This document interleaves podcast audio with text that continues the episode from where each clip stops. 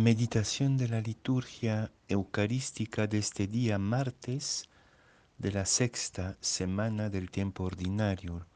La primera lectura es de la carta de Santiago, capítulo primero, versículos 12 a 18. Y el Evangelio de San Marcos, capítulo 8, versículos 14 a 21.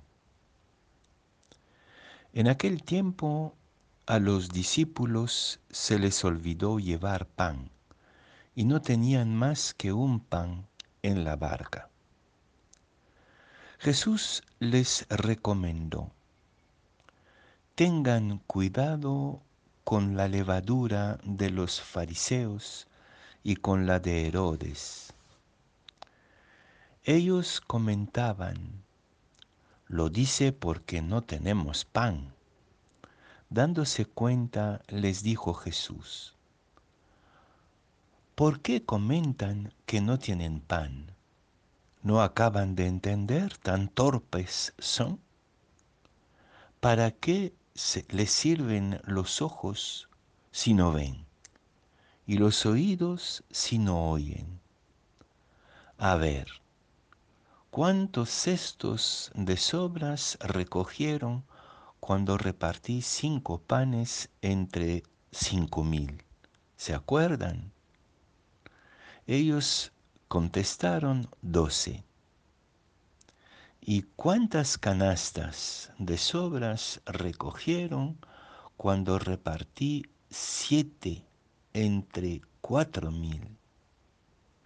Le respondieron siete. Él les dijo, ¿y no acaban de entender?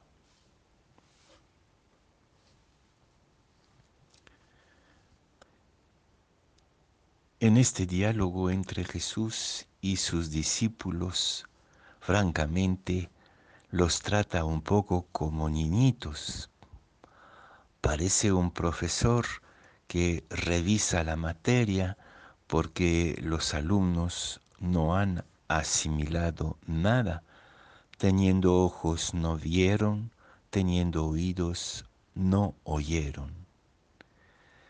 Nosotros somos siempre de estos discípulos en la barca de Jesús que no entendemos, que no vemos, que no oímos y constantemente necesitamos que Jesús organice alguna revisión del sentido profundo de nuestra conversión, de nuestra liberación con el Evangelio. En este diálogo hay como un contraste entre una visión superficial y anecdótica de los discípulos que, que, tiene que ver con su angustia de sobrevivencia.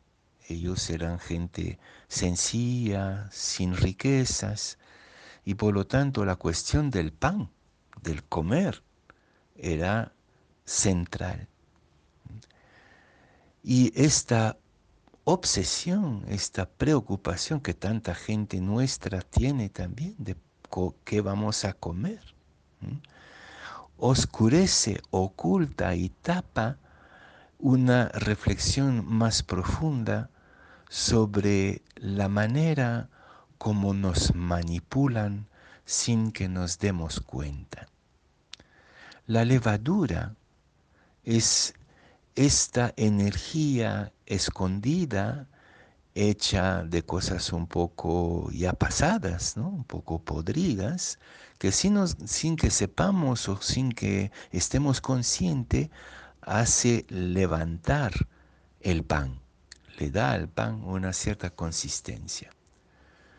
¿Cómo releer esta relación entre levadura y pan en nuestro contexto? La cuestión del pan la podríamos relacionar con la obsesión del consumo. Estamos en una sociedad donde Dios ha sido reemplazado o lo es cada vez más por objetos de consumo. La verdadera religión es el consumo. y todos los medios, que sean los medios de comunicación, la propaganda, nos han convencido que necesitamos siempre, han creado artificialmente en nosotros un hambre constante, ya no de pan, sino de todo tipo de productos que el mercado va fabricando y los va fabricando para que lo consumamos como el pan.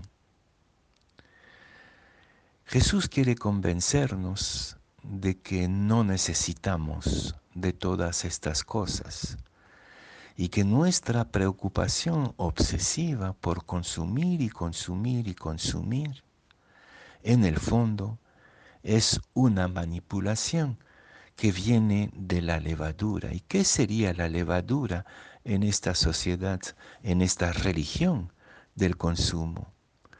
Precisamente sería la ideología, las ideas que sutilmente pasan a través de la insistencia en el consumo.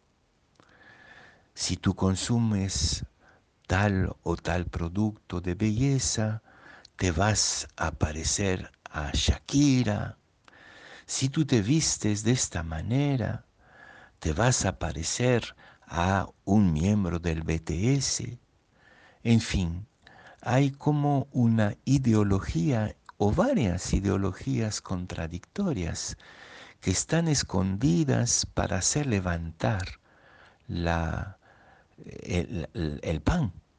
Es decir, esto que tú consumes pensando que realmente es indispensable, cuando un 99% de los productos que te venden no son necesarios, porque Dios atiende a los pajaritos del cielo y viste a los lirios del campo sin que se preocupen por esto. Hay un pequeño detalle sobre la levadura que quizás no aparece así espontáneamente.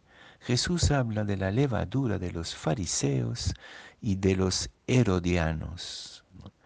Y hay que saber que en el tiempo de Jesús eh, estos dos grupos eran grupos religiosos, pero sobre todo grupos políticos. Los fariseos eran nacionalistas que querían que el romano, que el ocupante romano, salga de Palestina.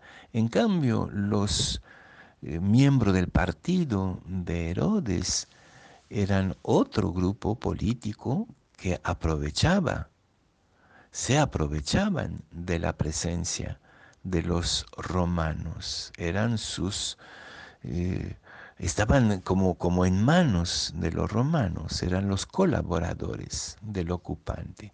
Entonces, es como decir, por ejemplo, que los de la extrema derecha conservadora y los de la extrema izquierda o los corruptos, los herodianos eran lo que podríamos llamar hoy día corruptos, colaboradores, se van uniendo sin que nos demos cuenta para vender juntos sus ideas y sus ideologías. Y eso pasa en internet, en los, este, las redes sociales, todo esto que vamos consumiendo pensando que es pan, pensando que es un producto, pero sin darnos cuenta consumimos ideologías, ideas perversas que finalmente nos roban la libertad y el alma. La invitación de Jesús es cuidar la libertad de los discípulos y discípulas y estar vigilantes a través de los productos que nos venden para saber cuál es la ideología que nos manipula y quiere esclavizarnos sin que nos demos cuenta.